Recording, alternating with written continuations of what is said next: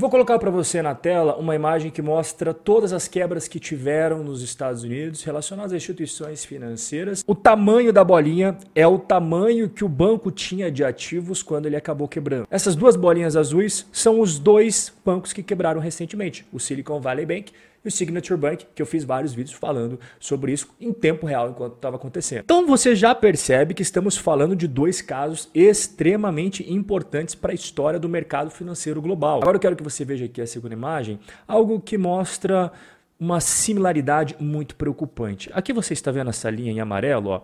Aqui foi quando estourou a grande crise financeira lá em 2008 e 2009. E cada uma dessas bolinhas que você está vendo, tudo amontoado aqui, ó, foram as datas em que os bancos e instituições financeiras foram quebrando durante aquela época. Começaram a pipocar as quebras a partir de 2008 para virada para 2009 e de repente 2009, 2010, 2011 foi um monte de quebra pipocando igual você está vendo na tela. Pois bem, nós estamos estamos aqui, ó. Será que nós vamos repetir aquele cenário de 2007 e 2008 ou será que vai parar só nessas duas aqui? Na minha opinião, tem mais treta vindo pela frente e não num futuro muito distante não. E é exatamente isso o nosso bate-papo de hoje. Mas antes vou te convidar para a Semana da Liberdade Financeira que está chegando, dia 4, 5 e 6 de abril 8 horas da noite a gente vai ter o nosso bate-papo sobre renda fixa, sobre ações, sobre fundos imobiliários. A gente vai falar também sobre imposto de renda, seguros, previdência, enfim, tudo o que você precisa saber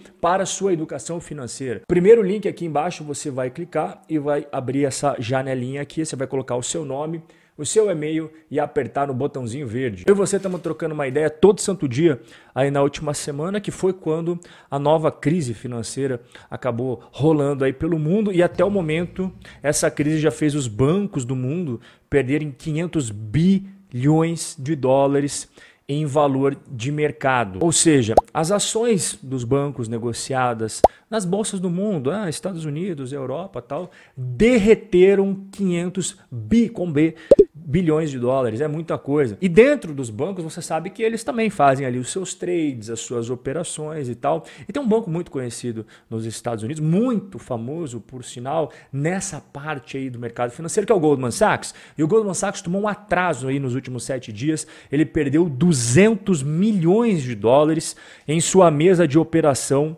que lida com produtos de taxas de juros. Pensa como é que tá a cabeça dos traders do Goldman Sachs. Deve estar tá explodindo de enxaqueca. Lembra no comecinho do nosso bate-papo que eu falei para você que eu acho que não vai parar só no Silicon Valley Bank e também no Signature Bank, que são dois que já quebraram, já foram embora, porque os outros bancos americanos, eles estão salvando bancos que estão prestes a quebrar, como é o caso do First Republic Bank. Os bancos de Wall Street acertaram um resgate de 30 bilhões de de dólares em um esforço. Isso é importante ressaltar. Não é porque eles, sem pressão alguma, resolveram ser bonzinhos. Não, é porque o governo americano juntou os bancos e falou: JP Morgan, Bank of America, Citigroup, Wells Fargo, chega aqui, vamos trocar uma ideia. A parada é o seguinte.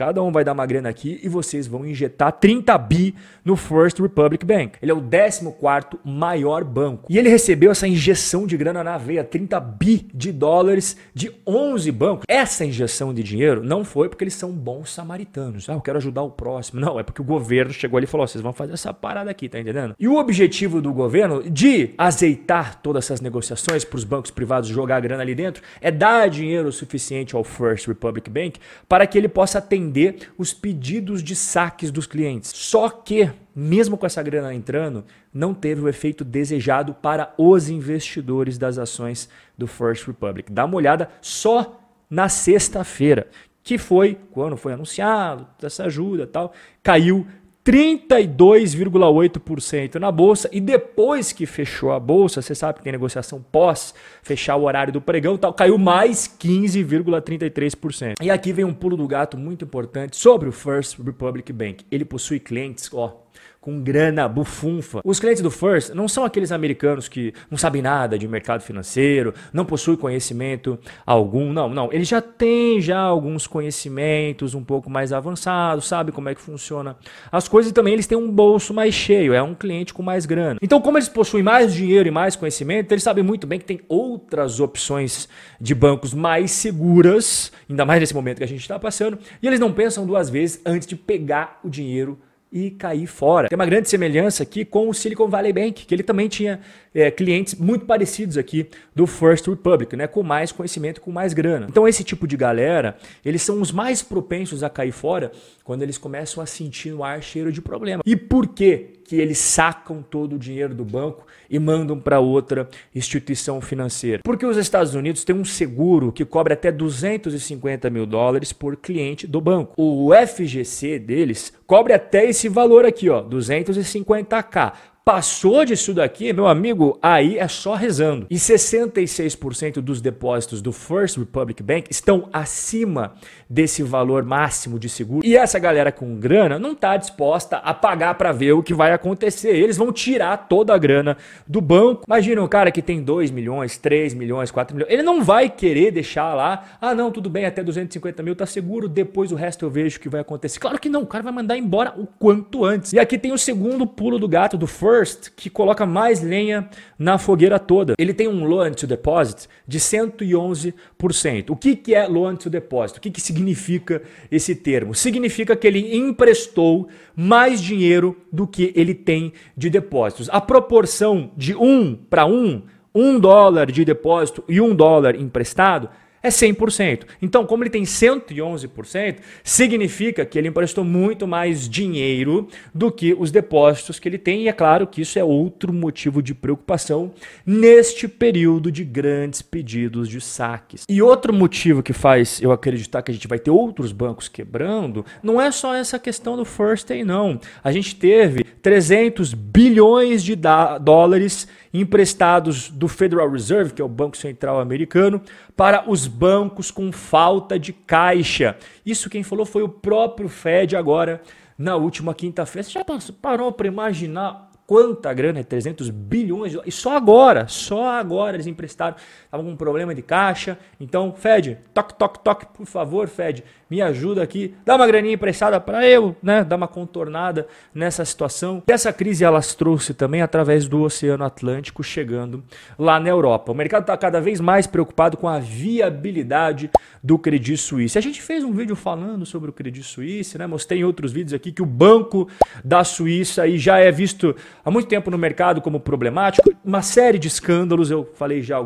alguns vídeos sobre eles, grandes prejuízos, a gente teve um vídeo falando de prejuízo atrás de prejuízo do Credit e toneladas e toneladas de saques de dinheiro dos seus clientes ricos indo embora, porque como a gente vê no First Republic, como a gente vê no Silicon Valley Bank, o cliente do Credit Suisse, ele é um cliente que tem mais conhecimento, também tem mais grana e ele não quer pagar para ver. Então ele pega a grana e ó, manda para outro banco. E um bot salva-vidas foi criado aí para o Credit Suisse pelo próprio Banco Central da Suíça. Eles falaram: olha, parada é o seguinte: se o Credit Suisse precisar de ajuda, a gente vai fornecer dinheiro, tá? A gente vai emprestar para eles. Em menos de 24 horas depois do anúncio do Banco Central Suíço, o Credit Suisse falou: opa, eu quero mesmo, tá? Inclusive, pode assinar o cheque aí para mim. 54 bilhões de dólares é que eu estou precisando. E mesmo com todas essas notícias, olha o que aconteceu com a ação do Credit Suisse na sexta-feira. Caiu 8 só na sexta. E quando a gente olha os últimos cinco anos do banco, cara, dá uma olhada nas ações. Saiu lá da casa dos 16 para 1,86. É só ralo abaixo, e isso não é à toa, não estão pegando no pé do Credit Suisse. É porque realmente, igual eu falei, uma série de problemas, uma série de escândalos, uma série de prejuízos, um monte de decisão interna dentro lá que foi tomada de forma equivocada, e aí não tem jeito, né? No longo prazo as cotações seguem os fundamentos. Então, quando você tem a falta de bons fundamentos, acaba acontecendo exatamente isso que você está vendo aqui na tela. E nesse momento que eu estou conversando com você, dia 19 de março, finalzinho do domingo, o UBS acabou ofertando pelo Credit Suisse 2 bilhões de dólares e fechou o acordo de compra. E o UBS salvar o Credit Suisse é curioso porque o Banco Central da Suíça salvou o UBS Lá em 2008 ele estava à beira da falência porque ele entrou naquela crise subprime de cabeça, assim, o Banco Central Suíço teve que ajudar eles. E agora, hoje, em 2023, é o UBS que vai salvar o Credit Suisse. E as dúvidas que ficam agora é, primeiro, qual é o destino dos 50 mil funcionários que o Credit Suisse tem espalhados pelo mundo. Segundo, quais serão os próximos bancos que terão que ser resgatados às pressas para evitar de quebrar? E terceiro, mas não menos importante, quais serão os bancos que ninguém vai conseguir salvar e que irão quebrar? A gente vai conversando ao longo dessa semana. Um forte abraço e até a próxima.